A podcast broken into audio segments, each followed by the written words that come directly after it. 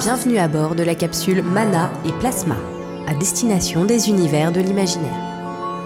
Prenez place. Dans quelques instants, nous voyagerons au travers des œuvres de l'esprit. Cinéma, littérature, science-fiction, fantasy, horreur, fantastique, musique, jeux vidéo. N'ayez crainte. L'équipage est là pour vous servir de guide. Mana et Plasma, décollage dans 3, 2, 1. Alors bonjour à tous et à toutes, bienvenue dans une nouvelle capsule de Mana et Plasma et aujourd'hui dans notre capsule nous avons comme invité Monsieur Nikolavitch, bonsoir euh, Nikolavitch, Bonsoir. et Marc Ancho, salut Marc, Salut. et moi-même. Euh, donc on va vous proposer une petite capsule euh, comme ça au calme pour, pour ce mois-ci. Et on vous prépare euh, du coup quelques, quelques recommandations très différentes parce qu'on va vous proposer trois médiums euh, différents dans, dans cette capsule. Euh, alors Alex, j'ai cru comprendre que tu avais une petite pépite que tu avais trouvée qui était pas très connue que tu voulais présenter ce mois-ci dans, dans cette capsule. Alors Pépite, euh, ouais, enfin c'est en fait euh, c'est un illustrateur euh, et auteur de bande dessinée dont on parle pas suffisamment à mon goût. Euh, il s'agit de Gary Gianni. Alors est-ce que ça vous dit quelque chose à vous deux? Absolument pas. Ah, alors ben voilà, c'est bien la preuve de ce que j'avance.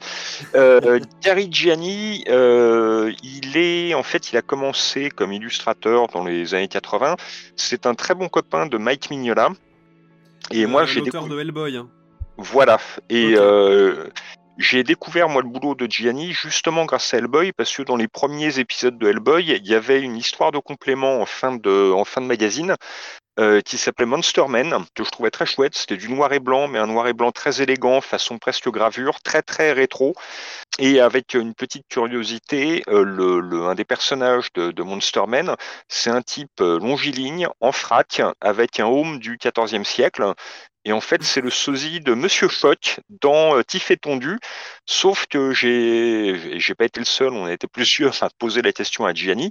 Il a jamais lu Tif et Tondu de sa vie. Donc on ne sait pas euh, comment, ce, comment ce personnage s'est retrouvé dans sa BD. Alors le- la BD Monster Man est sortie euh, beaucoup plus tard en France. Elle a été éditée chez Mosquito. euh, qui est un tout petit éditeur, mais qui est euh, grenoblois, je crois, euh, qui font des trucs vachement bien. C'est eux qui publient énormément de Sergio Toppi, euh, ils ont sorti énormément de Dino Battaglia, donc beaucoup d'auteurs italiens. Euh, le- ils font aussi du Dylan Dog euh, par Roy et c'est vraiment vraiment très très bien aussi. Euh, et euh, en fait, Gianni est surtout connu pour illustrateur. Il a fait un peu de BD, mais pas tant que ça. Il y a eu notamment un album d'Hellboy euh, qui s'appelle Into the Silent Sea. Euh, je ne sais pas du tout s'il est sorti en français, celui-là. que C'est un récit complètement à part. Et donc, le, le, le style graphique de Gianni, c'est du travail à la plume. Euh, en noir et blanc en général, il fait un peu de peinture et on y reviendra euh, après. Euh, c'est très rétro, c'est-à-dire ça évoque un peu les, euh, gravures de, Howard, Pyle, qui était un illustrateur du début du XXe siècle, qui a notamment beaucoup illustré sur les pirates, euh, et aussi des trucs de chevalerie. Et surtout, Gianni est surtout connu en France en fait pour ses illustrations de Robert Howard, parce qu'il a fait trois euh, et été repris dans certaines des éditions chez Brajlon. Il a illustré trois tomes de Robert Howard, le Conan euh, l'heure du dragon. Donc euh, là, il est assez facile d'aller vérifier ce que je disais sur le style rétro de Gianni. Il a fait Bran McMorn et Solomon Kane, donc euh, du lourd. Hmm. Et c'est complètement dans l'esprit. Alors, t'as peut-être vu, t'as peut-être eu le Solomon Kane entre les pognes, hein, c'est ça? Euh, ouais, je, non mais je vois, du coup, je vois ce que c'est. Donc du coup, c'est complètement dans l'esprit, un peu pulp, un peu illustration de pulp, mais euh, comme je disais, avec un trait euh, extrêmement élégant. Et euh, là, il a une actu cette année. Euh, il y a deux bouquins là que j'ai touchés récemment. Alors, il y a le- j'ai pris la deuxième euh, édition de l'Appel de Cthulhu, euh, illustrée par Gianni. Une édition en souple, parce que le problème, c'est que l'édition en dur qui est sortie en début d'année coûtait un âne mort. Donc euh, là, j'avais pas le. Ah, elle me faisait. euh, J'adore le boulot de Gianni depuis quasiment une trentaine d'années. Mais là, ouais, j'avais pas les, pas les ronds. Euh, donc là, je l'ai repris en souple. Et c'est très très joli. Et il y a un, un énorme artbook qui reprend toutes les illustrations qu'il a fait pour les éditions de luxe US de Trône de Fer. Hmm. Ah, il a fait. euh, ok. Et ça déchire. Il y a des quantités, enfin le truc est un pavé pèse. Enfin là, euh, je l'ai, euh, je l'ai embarqué l'autre jour pour montrer à des élèves du cours de BD que j'anime. Je me suis limite déboîté le bras, mais ça en valait la peine. mon Dieu. Euh, truc, le truc pèse bien lourd, mais donc il y a plein d'illustrations pour pour la série de base de Trône de Fer, mais aussi pour les séries sur Dunkelhoff, euh, qui était le, le chevalier, la série du chevalier errant, et même quelques-unes sur le, le sur le roman Fire and Blood, euh, donc qui est adapté en ce moment à la télévision, avec donc ça se, ça se rattache à l'actualité. Vous voyez comment euh, comment je suis fort euh, dans House of Dragon. Non mais ouais, c'est pro, je, suis, hein, le- je suis en train de regarder ouais, sur mon téléphone et effectivement ça fait très rétro, mais c'est ultra beau quoi en fait. Ouais, Voilà. c'est très euh, foisonnant, enfin, il y a plein de détails et tout, c'est Ouais. impressionnant. C'est c'est hyper détaillé, ouais. Dans l'artbook euh, Trône de Fer, il y a aussi des peintures et le gars est aussi bon à la peinture Ok. que en que en que à la gravure et enfin que à la plume. Et euh, là, on est dans vraiment dans un traitement qui évoque alors aussi Howard Pyle dont je parlais tout à l'heure, mais un petit peu euh, dans le plus dans la chromie que dans le que dans le coup de pinceau, mais un peu N.C. Wyatt. Euh, qui est euh, N.C. Wyatt, qui est aussi un grand illustrateur euh, du début du XXe siècle, qui a fait énormément de westerns, de trucs de chevalerie. il a fait des illustrations pour Dernier des Mohicans, beaucoup de récits de piraterie. Et il y a notamment, en fait, moi ça m'évoque Wyatt, notamment pour la chromie, il y a des jaunes verts qui sont très caractéristiques de Wyatt et, euh, et que euh, Gianni utilise par endroits dans ses peintures. Un jaune vert que j'ai retrouvé aussi d'ailleurs sur quelques cases du, euh, du Raven, l'histoire de pirates de Mathieu Loffray qui sort là en ce moment euh, chez Dargo, euh, que je dise pas de bêtises, et où euh, il y a quelques cases où on est, on a euh, des, des, des, des arrière-plans du jaune-vert Wyatt. J'en ai parlé à Loffray qui euh, en fait avait fait ça de façon instinctive. Euh, le, le truc, il connaît très bien le boulot de Wyatt et il n'y pensait pas quand il l'a fait, mais euh, ça lui semblait Mm. coller.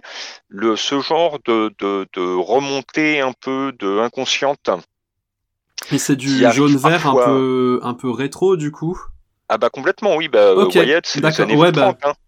Ah ok, ouais. C'est lui qui a fait euh, le 20 000 lieues sous les mers illustré. Je vois qu'il y a un, un livre 20 000 lieues sous les mers de Gianni. Euh, oui, il a, il a commencé à ses tout débuts sur de, de la, de la, du classique illustré, mais j'ai pas eu. Alors ça, c'est le, le 20 milieux sous les mers, je l'ai pas eu entre les pognes. Ok, ok. En tout cas, ça, ça rend trop bien. Mm, ouais, c'est ultra beau. Donc voilà. Alors là, c'est en, en français, il n'y a pas grand chose. Comme je disais, il y a le Monster Man. Faut vérifier si le, son Hellboy est dispo ou pas en français. Euh, S'il l'est pas, ça viendra forcément. Parce que les éditions Delcourt Ponce Hellboy.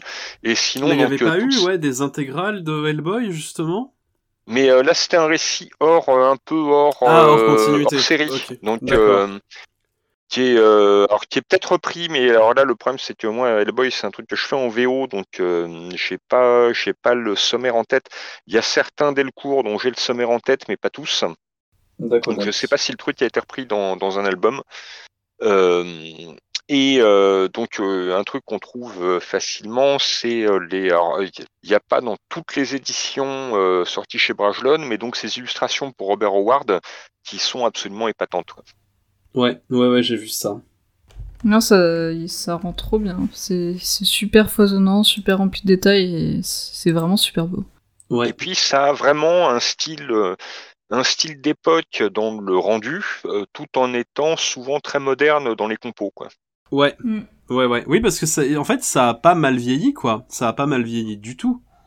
Ah bah c'est, euh, mais c'est pas vieux, c'est de maintenant. Enfin le Gianni c'est un contemporain. hein. Ah, mais le, le oui, enfin oui. voilà, il, euh, il, c'est pour ça qu'il peut faire du trône de fer. Euh, mais Mm. le, le, parce qu'il est né en 1950 ou 54, je crois. Le Ah oui, donc oui, il est pas si vieux que ça, quoi. Voilà. Mm. Et c'est, euh, il a commencé sa carrière. euh, Enfin, il n'a pas attaqué tout de suite. euh, oui, c'est ce que tu disais, il a commencé dans BD, les hein. années 80. Ouais, tu disais qu'il a commencé dans les années 80. Et voilà. Et moi, le, le- les premiers trucs vraiment, vraiment euh, qu'on circulait beaucoup, c'est à partir des années 90. Et circulait beaucoup, bah, c'est grâce à Mignola qui lui a donné un coup de pouce en le, Hmm, en, mettant justement Monster Man, les premiers épisodes de Monster Man en, en, en deuxième partie de Hellboy. Ok. Ah oui, c'est un, c'est un beau coup de pouce, quoi, quand t'es, quand t'es poussé Mais par donc, euh, Mignola. Mais voilà, donc c'est ce, ce gars-là en fait synthétise tout un tas d'influences euh, très très rétro, tout en étant un- tout en ayant un regard extrêmement moderne. Donc euh, le, le c'est ce mix, cette espèce de synthèse là, moi me semble absolument intéressante et c'est pour ça que je voulais en parler ce soir. Ok, bah c'est Eh hyper bah, intéressant cool. du coup. Ouais, puis c'est- ça a l'air d'être un. Quelqu'un qui, qui a encore de l'avenir devant lui dans, dans ses projets, quoi. Oui, Ouais. bah il y a en illustration, il y a, il y a de quoi faire. Enfin, il, il me semble qu'il y a de quoi faire effectivement quoi. En illustration de fantasy notamment. S'il est avec euh, le créateur de, de House, euh, House of Dragon, Yes. ça, Ouais, ça va. avec euh, oui, Georges si, euh, Martin, bah, voilà. voilà, Gros Martin, ouais. J'ai j'ai pas dit ça, j'ai dit Georges Martin. Ouais, ouais, non, mais lui. Et moi, je suis taquin. Et bah écoute, euh, merci pour, euh, pour Merci cette découverte. beaucoup. Et puis Bah, je de pense rien. que ça intéressera euh, les, les auditoristes qui, qui sont plus qui sont axés euh, BD et, et illustration. Ouais, et branché illustration. j'espère bien, parce que sinon, ça sert à quoi que Nico il se décarcasse? Pourquoi? Je... Oh non, putain, t'as osé faire une. Oh mon dieu. j'ai compris, j'ai compris. Ah, les Nico, ça ose tout, hein. C'est... C'est même à Ouais. ça qu'on les reconnaît. Et du coup, euh, Nausicaa, tu voulais nous parler d'un jeu de société, je crois Ouais, ça que t'avais Ça dit va être dur d'enchaîner euh, après les blagues, mais euh, moi c'est un peu plus, euh, comme d'habitude, un peu plus, euh, comment dire, moins drôle mes chroniques. Euh, Est-ce que vous connaissez Dixit? Euh, non. Ça, ça me dit Non, rien. même De pas nom. de- d'idée de nom. De, de nom, Alors- mais euh, j'ai jamais joué. Alors Dixit, en fait, c'est un jeu. C'est pas le jeu dont je vais parler, attention, mais je vais quand même euh, remettre un peu euh, dans le Le contexte. contexte, ouais. Euh, Dixit, c'est un jeu où tu as des cartes illustrées, bah, ça, ça rejoint un peu ce dont parlait Nikolavitch, qui sont, qui sont sublimes.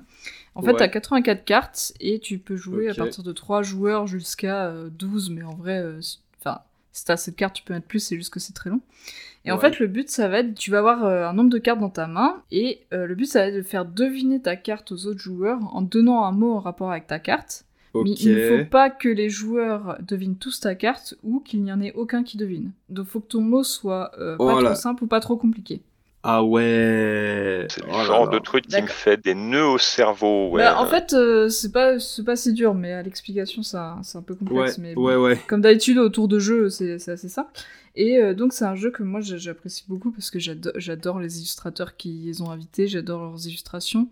Et c'est limite, euh, enfin les extensions, c'est limite de la collection euh, ce qu'ils font. Et j'ai découvert l'année dernière, qui est sorti et qui a été en, en rupture quasiment instantanément, ils appellent ça un, objet ludique non identifié, pardon, un jeu qui reprend le principe de Dixit, mais avec les livres.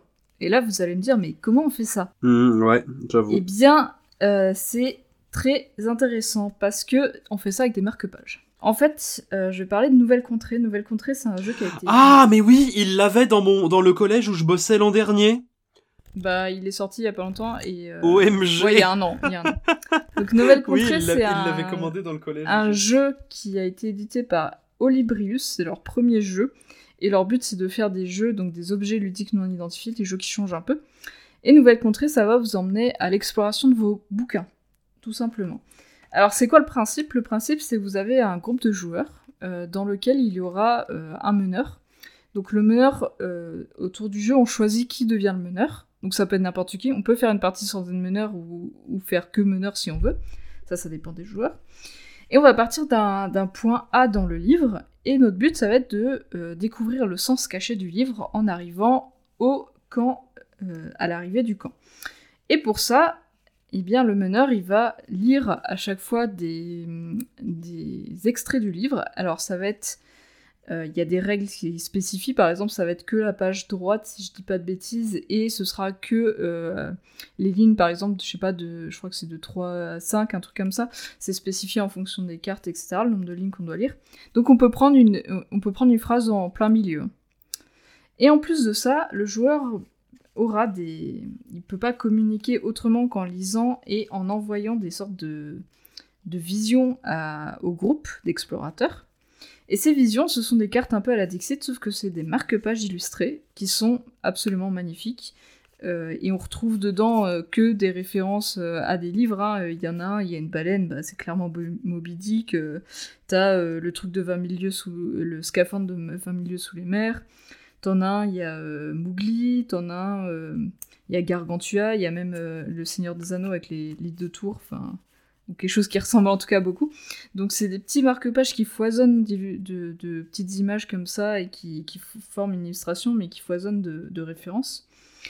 Et en fait, le but, ça va être, euh, le meneur va lire son extrait, donc en partant du début de la ligne, même si la phrase n'est pas complète, et en finissant là où ça se finit. hein. Ça peut être au milieu d'un mot, euh, ça se finit comme ça, ça se finit comme ça. Et ensuite, euh, il y aura quatre marque-pages qui vont être tirés. Donc le nord, le sud, l'ouest et l'est. Et parmi ces quatre marque-pages, le meneur va en choisir un qui va cacher avec sa boussole. Et en fait, le but pour le groupe de- d'explorateurs, ça va être de retrouver euh, celui qui représente le mieux l'essence de la phrase qui a été lue. Donc par exemple, je sais pas si je lis Gargantua et que j'ai euh, deux, trois marque-pages avec euh, des paysages et le quatrième avec de la nourriture, bah forcément je vais choisir le quatrième euh, et Mm. mes, mes explorateurs faut qu'ils trouvent le quatrième. C'est pas aussi simple que ça évidemment. Mais, euh, mais voilà. Et en plus, euh, il y a des missions, parce que ça suffisait pas, c'était pas assez compliqué comme ça. Et parmi les missions, par exemple, faut compter le nombre de, de H qui a, qui a été lu, ou il faut qu'il y ait eu au moins une fois la lettre Y, X ou W, ce genre de truc. Et donc les missions rapportent des points supplémentaires à, à la fin. Et à la fin, il y a une règle finale où le dernier extrait doit être lu d'une manière un peu différente. Donc ça peut être en, en lisant la phrase à l'envers, ce qui est super dur. Mm. Et, euh, et si tout le monde réussit à ce moment-là, bah, le, le jeu est gagné. Donc c'est un, un coopératif. hein. Euh, le but c'est que tout le monde gagne à la fin. Mais c'est aussi un autre moyen d'explorer ces livres. Euh, moi j'ai fait une partie par exemple en lisant Harry Potter. Je n'ai jamais lu euh, Harry Potter. On a pris le dernier tome, je crois. Et c'est intéressant parce que du coup, tu n'as que des extraits que tu choisis pas. Et euh, tu navigues de page en page. Alors par contre, faut... si les gens ont envie de lire le livre, faut éviter de... Enfin, faut pas prendre un livre qu'on a envie de lire euh, si on veut éviter de se spoiler. Mais ça permet de découvrir le livre autrement. Et Le autre temps des point... tempêtes, tiens. Ah, yes Alors, Ah euh, y en a, a priori, il y en a qui ont, qui ont essayé avec des dictionnaires et tout, mais je suis pas sûre que ça rentre très bien. Non mais faut le faire, à mon avis, de niveau expert, c'est avec la maison des feuilles. Oh putain, non Euh, Je suis en train de le lire et ça doit être un enfer. Ça doit être un Je l'ai pas Juste- encore commencé et je sais que ça va être un enfer quand je Bah déjà le livre fait un kilo deux, euh, t'as vite compris. Ah mais c'était- t'as la- t'as pris la nouvelle, euh, t'as pris la Oui. nouvelle édition Ouais ouais. Ah j'avais pas capté qu'il faisait 1,2 kg effectivement. Bah, il, fait, il C'est- fait bien un kilo deux. Euh, Et donc pour euh, terminer sur, euh, sur le, les nouvelles contrées, le jeu, euh, un truc que j'aime beaucoup parce que euh, je, suis, je suis fan de jeux de société, mais c'est chiant de ranger. euh, surtout quand t'as des jeux qui, font, euh, qui ont des plateaux qui font toute la table. Et bien au fur et à mesure que tu joues, il y a- il y a des compartiments dans la boîte et tu ranges ton jeu. Ce qui fait qu'à la fin, t'as juste à ranger la boussole et c'est fini. Mmh. Pas mal. C'est un, Trop un bien. truc pas trop mal. Voilà, Oui, donc c'est un, petit ranger, jeu euh. euh, pour les amateurs de littérature, de- d'illustration. Il y a une version expert que je n'ai pas testée avec des personnages en plus qui rajoutent, euh, qui rajoutent des, tru- de la complexité. Et il y aura déjà un, un- ah, j'allais dire un DLC, une extension qui, qui a priori est prévue mais qui n'est pas encore sortie. Donc euh, ouais, franchement c'est un jeu sympa. Ils disent à partir de 10 ans et de 2 à 6 joueurs. Mm, Ouais, parce que ma, ma collègue euh, professeure documentaliste de, de l'an dernier, en fait, dans le bahut où j'étais l'an dernier, l'avait acheté justement pour, euh, pour tenter de, de faire lire des gamins, enfin, enfin, pour tenter de faire lire les élèves, en fait, avec d'autres moyens justement que celui de mettre des bouquins dans les mains des élèves en leur disant euh, lis Oui. quoi. Et Bah, ça je sais- après, à voir si ça marche. Bah, ça rend ludique l'acte de lecture et ça leur permet de découvrir des choses et peut-être qu'après ils se posent des questions en mode ah mais ouais euh, je vais lire ce bouquin et tout. Et, euh, et voilà. Et c'était euh, au club journal du collège, je crois que j'avais fait écrire, enfin des, j'avais aidé un des élèves à à écrire un article sur ce jeu. D'accord, bah en tout cas, euh, C'était assez voilà. chouette. Je suis contente que le, que le jeu a, ait- ait connu un, un tel euh, succès parce qu'ils ont dû le faire une, entre guillemets seconde édition, faire une réimpression. Ouais, ils ont, oui, ils ont fait une réimpression. Ils ont euh, fait, ok. si je dis pas de bêtises, sur leur site web, on peut euh, donner le sens caché du livre qu'on a lu. Hmm. Euh, donc on donne le nom du roman qu'on a eu et la phrase finale, parce que le but c'est quand même de connaître le sens caché du livre. Et donc Ouais. c'est la phrase finale qu'on découvre euh, tous ensemble euh, à la fin. Hmm. ça veut pas forcément dire grand chose, mais je pense que c'était juste un objectif final. Ouais. mais Ouais, voilà. c'est- vachement cool comme jeu, ouais. Bah moi j'aime bien, puis ça, ouais, ça permet de, de jouer avec des gens qui sont pas forcément en lecture, mais qui ont envie de tester un truc et de découvrir des jeux et de faire découvrir aussi des livres en même temps. euh. Ouais, puis du coup, t'as une, inf... une infinité de parties possibles, du coup. Ah oui, là, euh, là c'est, tu t'ennuies jamais parce que, enfin, tu, Ouais. dis, tu dis la Maison des Feuilles, mais tu peux le faire avec la Cité des Saints et des Fous, ça doit être incroyable aussi. Oh putain, avec la cité des saints et des fous. Ah mon dieu. Oh, oh, le carnage. Bah, ce serait moins pire qu'avec la, qu'avec la maison des feuilles, mais, mais tu dois bien t'amuser aussi. Ouais, je pense. Et puis après, tu peux aller, euh, enfin, tu peux vraiment tout découvrir. euh, tu peux découvrir tous les genres en fait, et ça peut peut-être te faire sortir aussi peut-être d'un Ouais, de ta zone de habitude de, confort. lecture et Ouais. Tu peux le Et- faire avec des classiques, ça doit être sympa aussi. euh, Ouais. Le faire avec, euh, avec Madame Bovary, que je ne trash talkerai pas pour ne pas me prendre de shitstorm de la part d'une personne qui se reconnaîtra si elle écoute cette émission. ouais voilà Mais, sur le site olibrius.net on peut euh, aller voir la bibliothèque des sens cachés et il y a les dernières sens cachés et par exemple il y a euh, les là euh, de ce que je vois il y a Philippe Pullman, Agatha Christie, euh, Amin Malouf. euh, Est-ce qu'il y a. Philippe Cadic Je, je pense que ça a été fait. hein. Frank Ouais, je- Herbert, euh, Id. Donc il y a vraiment de tout. Il y a Harry Potter, euh, forcément. Ah, il y a Victor Dixon. tiens. Est-ce qu'il y a Chuck Tingle? Ah, Alors là, ça, ça, c'est une, bonne, question. Bah, tu sais quoi? Euh, si, euh, si à l'occasion j'arrive à, à l'emmener, on se fera une partie avec Chuck Tingle. Ah oui Ah oui Ah yes On fera une partie avec Space Raptor Butt Invasion. Et, euh, et on mettra sur le site. euh, on mettra sur le site. euh, Ah, la vérité le sens cachée. caché de Chuck Tingle. Ah Incroyable. La vision d'Apocalypse. Bon, c'est rigolo, Ah, ce c'est- single. Oui, c'est c'est sympa. Je rappelle d'ailleurs à l'occasion de, de cette capsule qu'on attend une, une édition et une traduction française de Chuck Tingle. Messieurs, mes- mesdames, messieurs les éditeurs, euh, je suis même, eh, en vrai, je suis même prêt à le traduire moi-même.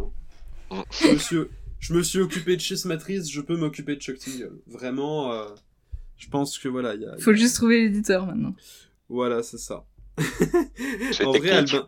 En vrai, Gilles Dumais d'Albin Michel Imaginaire fait la blague tous les ans pour le 1er avril. Donc en vrai, euh, je pense que... Non mais nous, Si nous un Mais jour, euh, un jour, à force de faire des blagues débiles, ça va être comme l'épisode avec les tables, on va vraiment le faire, tu vois.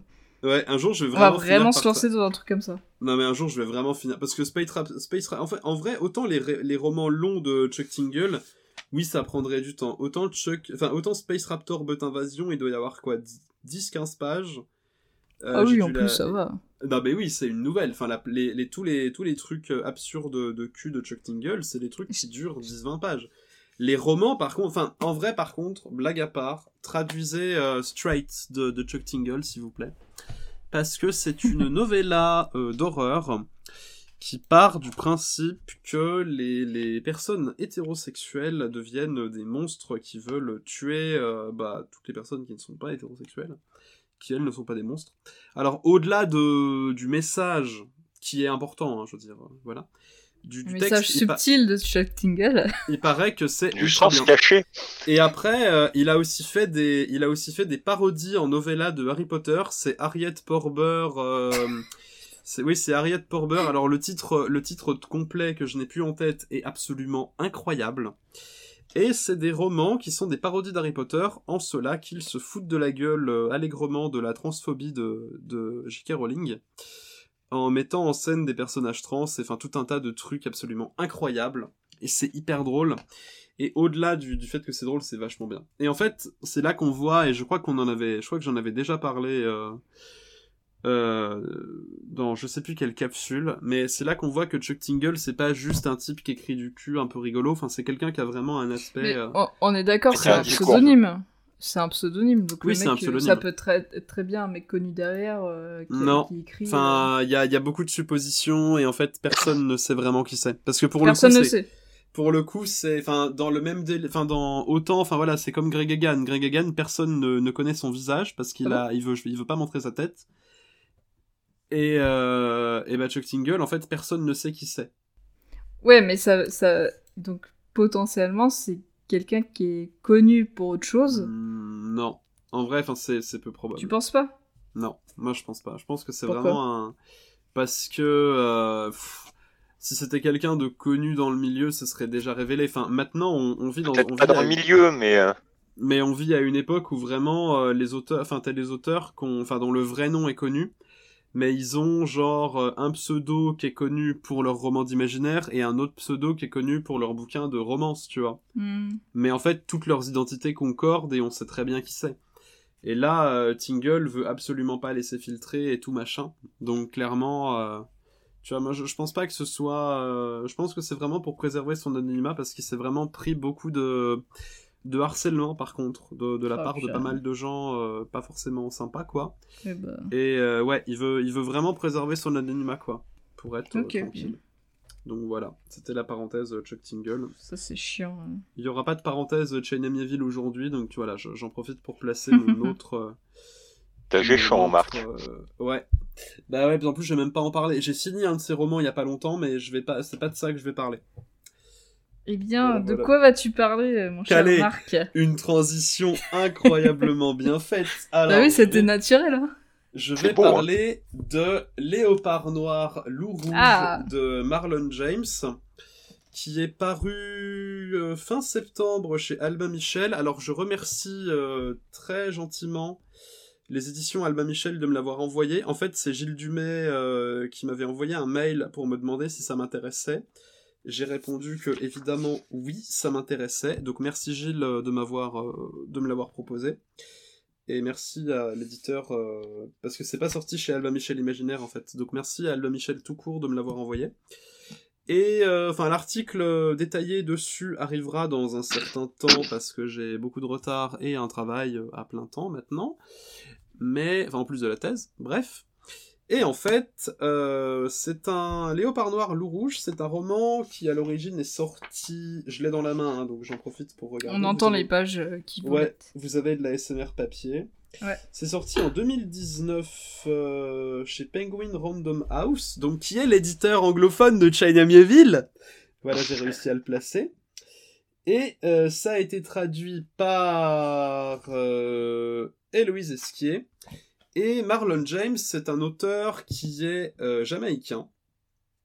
Et en fait, euh, Léopard Noir, Loup Rouge, en fait, ça se, passe dans une Afrique euh, fictive, mais enfin fictive et mythologique, de la même façon que le Seigneur des Anneaux fantasme l'Europe du Moyen Âge, en fait, bah là c'est ça, mais pour l'Afrique antique, slash médiévale, tout ce que vous voulez.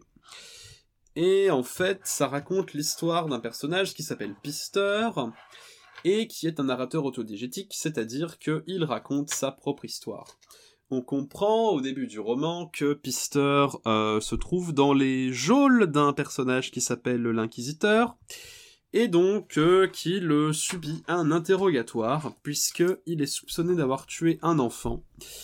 Euh, je ne vous dirai pas lequel, et je ne vous donnerai pas sa fonction, et je ne vous dirai pas pourquoi. Enfin, voilà, il est En fait, tu nous rien, tué- quoi. Voilà, je, je vais pas vous dire grand chose sur cet enfant, puisque justement c'est là-dessus que le roman s'articule. Et au début on sait rien de cet enfant. Et en fait, donc Pister est, le Pister est, enfin soupçonné d'avoir tué cet enfant, et donc il subit un interrogatoire où il doit raconter euh, les événements de sa vie et euh, bah, ce qui l'a amené à croiser ou pas la route de cet enfant. Et il faut déjà comprendre que Pister est un narrateur qui n'est pas fiable, mais qui n'est pas fiable du tout. Euh, qui va, alors il va pas vous manipuler comme un certain euh, Canner dans euh, Terra Ignota d'Ada Palmer, lisez Ada Palmer. Et euh, mais c'est un narrateur qui va assez fréquemment s'adresser à vous parce qu'il va essayer de dresser une complicité entre lui et vous, enfin une complicité plus ou moins amère et un peu violente. Quand mais tu dis vous, il s'adresse au lecteur directement? Ben il... non, il fait un retour sur son récit. Enfin, tu sens qu'en fait c'est lui qui prend du recul sur ce qu'il a vécu et tout ça. Mais c'est une forme de complicité. Quand tu quand étudies les, les autobiographies, c'est c'est comme ça que ça marche.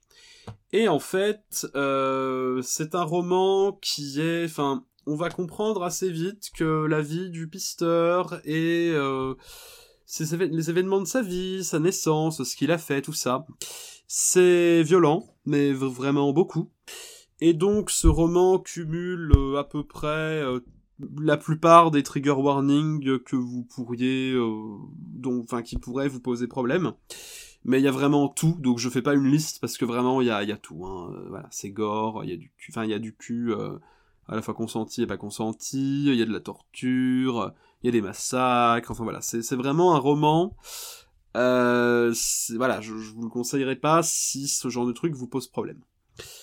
Euh, donc c'est du coup dans une ambiance qui est sombre, mais vraiment très sombre, qui est violente et euh, qui est qui ne fait pas de cadeau en fait à ses personnages. Et en fait, le pisteur va donc raconter sa vie à cet inquisiteur à travers différents récits qui vont plus ou moins se mélanger, se recouper. Et en fait, il y a, un véritable jeu avec l'acte narratif, puisque le, pisteur, comme beaucoup d'autres personnages, aime raconter des histoires. De le- les histoires de leur vie, certains contes qui, qui en fait s'avèrent être plutôt réels, puisque c'est un univers de fantasy et euh, donc des légendes avec des dieux euh, et tout ça. Et donc en fait, le pisteur est censé retrouver, euh, enfin on comprend que le pisteur était censé retrouver un enfant, et euh, et voilà. Et on part de là. Et donc le pisteur raconte sa vie. Et euh, il a été lié très souvent à un léopard qui est capable de se transformer en humain et qui donc, euh, bah, c'est une sorte de, de léopard-garou ou d'humain-garou, alors pas le chanteur, hein, selon, selon comment vous l'entendez, mais lui se perçoit comme un léopard capable de prendre forme humaine. Et en fait, le léopard va être une sorte d'à la fois mentor et anti-mentor pour Pister, puisqu'il va lui apprendre des tas de choses, mais il va aussi, lui, il va aussi le, trahir à de, nombreuses reprises, tout ça. Et euh, il va aussi rencontrer d'autres personnages, dont euh, Sadogo, qui est en fait un, un Nogo, c'est-à-dire un, un homme euh, de très grande taille et qui est extrêmement puissant, mais ce n'est pas un géant. Et c'est très important, puisque si vous lui dites qu'il est un géant, il va s'énerver et il va vous buter. Et il faut imaginer un truc qui fait 3 mètres et qui, qui, qui est capable de péter des murs avec ses poings. Voilà, donc c'est très... euh, c'est très sympathique. Et donc, il va avoir divers compagnons de route pour retrouver cet enfant. Et ce qui est assez incroyable avec ce roman, c'est qu'en fait, euh, ça joue avec un folklore qu'on n'a pas du tout l'habitude de voir. Ça a un ton qui, avec lequel on est très peu familier, puisque euh, c'est extrêmement violent, mais vous avez une part de comique grivois assez euh, assez incroyable et qui moi m'a beaucoup rappelé euh, enfin c'est un comique un peu farcesque puisque sans rentrer euh, dans les détails euh, si j'ose dire vous avez par exemple un récit d'envoûtement de quelqu'un. Alors non pas avec une substance magique qui s'avale non pas avec une substance magique qui se renifle mais avec une substance magique qui s'insère dans vous avez compris quoi. Et, euh, et voilà. Et qui vous permet de enfin de voilà de et il y a énormément de blagues euh, de enfin de blagues et de moments de fesses euh, plus ou moins drôles. Mais quand c'est drôle c'est c'est souvent assez incroyable. Je souligne aussi en passant histoire de faire chier les gens de droite qui nous écouteraient que que Pister est gay et euh, c'est rappelé assez souvent, enfin c'est montré de manière très explicite. Et je trouve que, euh, enfin, il y a beaucoup, effectivement, maintenant il y a des collections de romances, euh, ce qu'on appelle le MXM, si je ne dis pas de bêtises, à ne pas confondre avec un youtubeur bien connu. Et putain, il faut vraiment que j'arrête ce genre de blague. Et bref. Et en fait, euh, au-delà de ces collections-là, c'est assez rare en fait de, voir des personnages euh, qui ont euh, qui, sont homosexuels en fait. Et je trouve que c'est extrêmement bienvenu de, de voir un personnage qui l'est et, et qui, enfin, et que ce soit montré dans la narration en fait, que ce soit vraiment mis en scène. Et je trouve que c'est vraiment extrêmement intéressant puisque du coup on a aussi tout un traitement des rapports de genre et des, questions en fait, euh, bah, des questions genrées euh, et de la masculinité aussi. Bref. Et au-delà de ça, bon, histoire de revenir sur les sur la violence, le gore et tout ça. Euh, vous avez, vous avez des scènes d'action et des scènes de baston euh, qui sont absolument incroyables et vous avez des monstres qui n'ont rien à envier euh, et je, pense vraiment que je vais finir par en parler dans ma thèse de ce truc parce qu'il y a des trucs qui sont très weird. Euh, vous avez typiquement, alors je vais retrouver pour le prononcer correctement. Pardon, hein, c'est un peu le bazar, mais bon, je suppose que vous êtes habitué si vous m'écoutez de toute façon. Vous avez Lipundulu, qui est un oiseau foudre vampire. Alors, c'est-à-dire qu'en fait, c'est un homme oiseau foudre vampire qui est capable de voler, mais qui est surtout capable aussi de manipuler la foudre. Et avec cette foudre, qu'est-ce qu'il fait? Eh bien, en fait, il la balance, enfin, il l'injecte dans des gens qu'il vient de manger ou de buter, enfin, ou les deux. Et, euh, ces gens-là, en fait, deviennent addicts à lui. Alors le problème étant que euh, il peut les garder à son service, il n'y a pas de, il a pas de problème particulier euh, jusque là, me direz-vous. Sauf que euh, si vous créez, mettons, euh, des dizaines, voire des centaines de personnes qui sont addictes à vous, et que ces personnes sont en manque de vous, eh ben elles vont essayer de vous retrouver pour vous, pour se sustenter. Et donc, vous pouvez vous faire buter par les toxicos euh, à vous-même que vous avez engendrés. Ce qui, donne lieu, ce qui donne lieu à des scènes absolument dégueu et assez incroyables en fait. Euh, vous avez aussi un personnage qui mange, euh, qui mange des gens. Enfin, vous avez beaucoup de.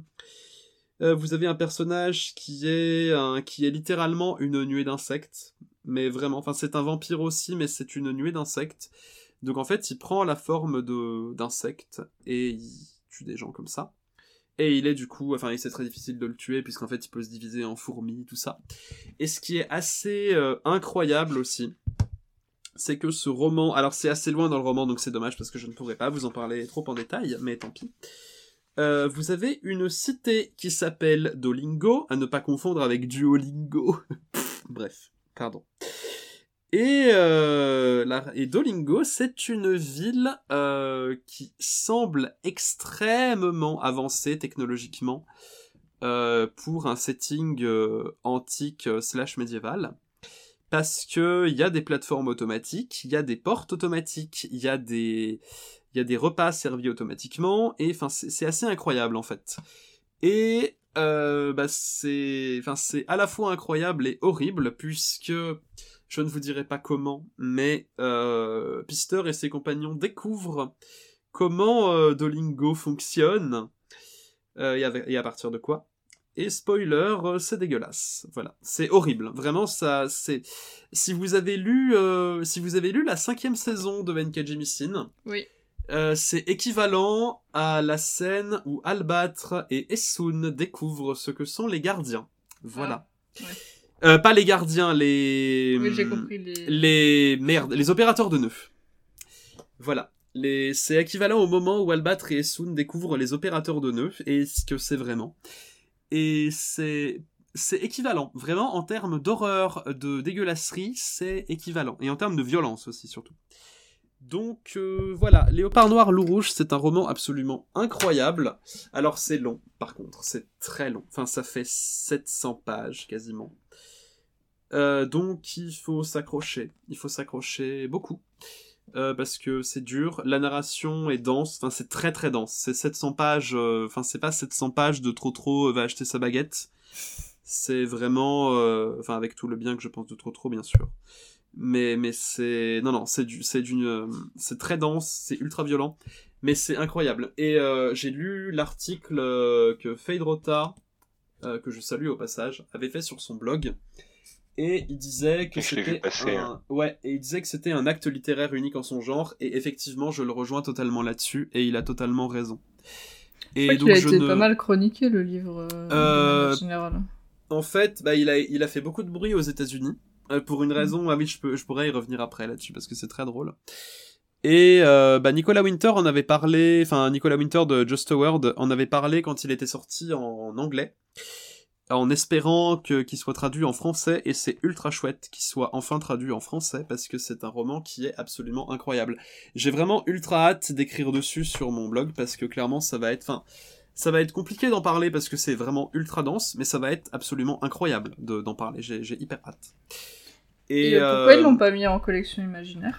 Euh, bah, je pense que c'est parce qu'en fait, euh, bah, c'est une bonne question. Alors, je demanderai à Gilles Dumais, mais je j'ai déjà des suppositions. Je pense que, en fait, ils l'ont, euh, ils l'ont demandé pour la collection Terre d'Amérique, je crois. Ah, et Terre d'Amérique euh, chez Albin Michel, enfin chez Albin Michel, t'as pas mal de trucs qui s'approchent de la SF ou du fantastique ou qui en sont carrément. Et du coup, c'est pas forcément déconnant. Enfin là, je crois pas que ce soit Terre d'Amérique puisque l'auteur est jamaïcain, mais je sais plus. C'est pas marqué bah, Terre d'Amérique. Hein. Oui, mais c'est pas marqué Terre d'Amérique en fait sur le sur la couve et d'habitude c'est marqué. Du coup, là je me dis que c'est peut-être publié en hors collection. Mais après, bon, c'est du détail, euh, du détail de chez détail. Hein. Oui, non, c'est juste. Euh, mais du coup, non, non, c'est pas chez Albin Michel. C'est une raison cachée ou je sais pas quoi. Non, mais je pense que c'est des questions de. Euh, enfin, ça rentrait peut-être plus dans une collection plutôt que dans une autre. Et je pense hmm. qu'Albin Michel ne voulait pas que ce soit publié uniquement en genre, parce que du coup, ça aurait parlé, enfin, ça aurait touché uniquement le public de, de littérature de genre, et pas un public plus général. Et hmm. honnêtement, je trouve que pour une fois, c'est justifié. Euh, parce que euh, parce que c'est oui c'est un roman de fantasy oui c'est encensé par Neil Gaiman et tout un tas de gens mais oui ça comme n'importe quel roman au fond mais ça mérite vraiment de toucher un public large parce que c'est un c'est une littérature et c'est une technique de narration et une littérature qui est tellement inhabituelle que vraiment euh, il faut que ça touche des gens. Mais vraiment. Et ensuite c'est très rigolo parce que euh, beaucoup alors je sais plus si ça vient de l'auteur ou si ça vient de la presse américaine mais l'un des deux a dit euh, ah mais oui mais en fait c'est le Game of Thrones en Afrique, enfin un truc un peu euh, fétichisant ah, et un peu voilà. Et en fait, l'auteur s'en est énormément amusé en interview et ça a fait énormément de bruit. Et c'est et ça a contribué au fait que le que le roman fasse parler de lui et qu'il ait euh, qu'il ait le, succès qu'il a eu.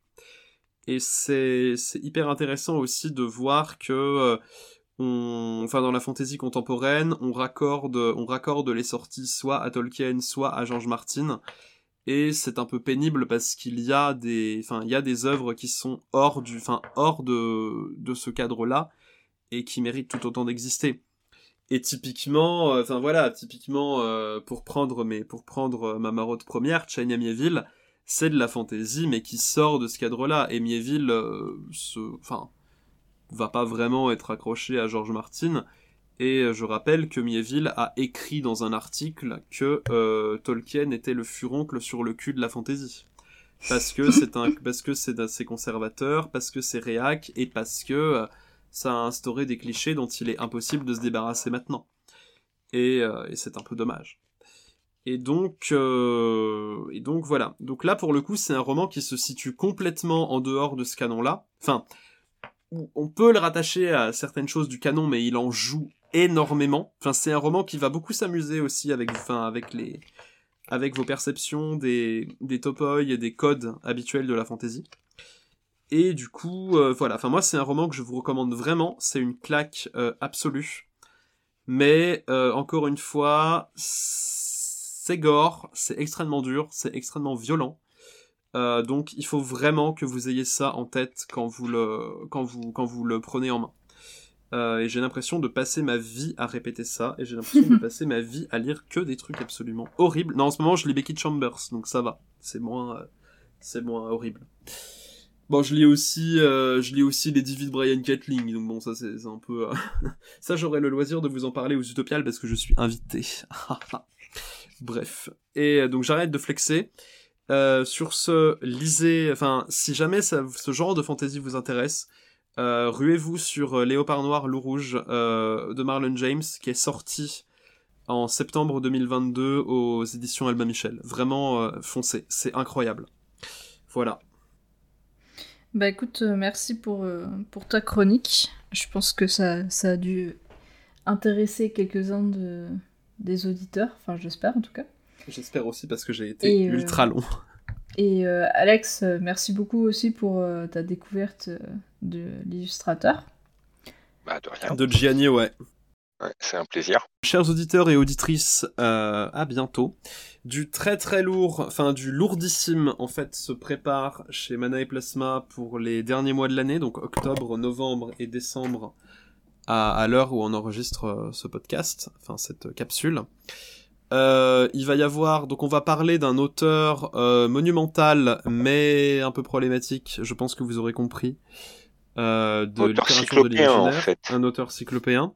Et on va aussi parler d'une licence de jeu vidéo qui s'est rendue extrêmement célèbre en emprisonnant les animaux dans des sphères. Moi, je l'ai décrit de manière weird. Et euh, avec, euh, les no- animaux dans des sphères. avec notamment un dragon de l'espace qui détruit une créature de l'espace. C'est très Lovecraftien en fait. Et donc voilà. Et, euh, et aussi des porte-clés vivants, et des aimants vivants, et des tondeuses vivantes. Et voilà. Et ça, ça sera, ça sera deux des épisodes de, De la fin d'année. avec des, avec une équipe au top et une invitée euh, sur l'épisode qui parle de dragons de l'espace qui tirent des lasers sur des sur des météores qui se transforment. Enfin bref, on aura une invitée euh, absolument incroyable. Euh, J'espère, on espère vraiment beaucoup que ces épisodes vous plairont parce qu'on a pris énormément de plaisir à les enregistrer. On précise aussi que certains membres de l'équipe seront présents aux Utopiales, donc si jamais vous, enfin si jamais vous nous reconnaissez en fait euh, et que vous voulez passer un moment, enfin que vous voulez discuter boire un verre ou quoi, bah il y a aucun problème, euh, on, on sera là pour ça. Et euh, voilà, je précise aussi qu'un certain euh, Marc Ankshaw euh, aura une table ronde sur Brian Catling, euh, enfin sur le pauvre Brian Catling qui est décédé récemment, euh, qui rendra hommage justement à l'auteur le lundi 1er, 1er novembre à 15h30. Et ce sera en compagnie de Nathalie Mej, qui est la traductrice donc de Brian Catling, mais aussi d'auteurs comme Poppy Z. Bright et euh, China Mayville. Voilà, donc des gros bisous, auditeurs et auditrices. Euh, passez une euh, passez une bonne journée, une bonne soirée et euh, à la prochaine. À la prochaine. Et en route pour de nouvelles aventures.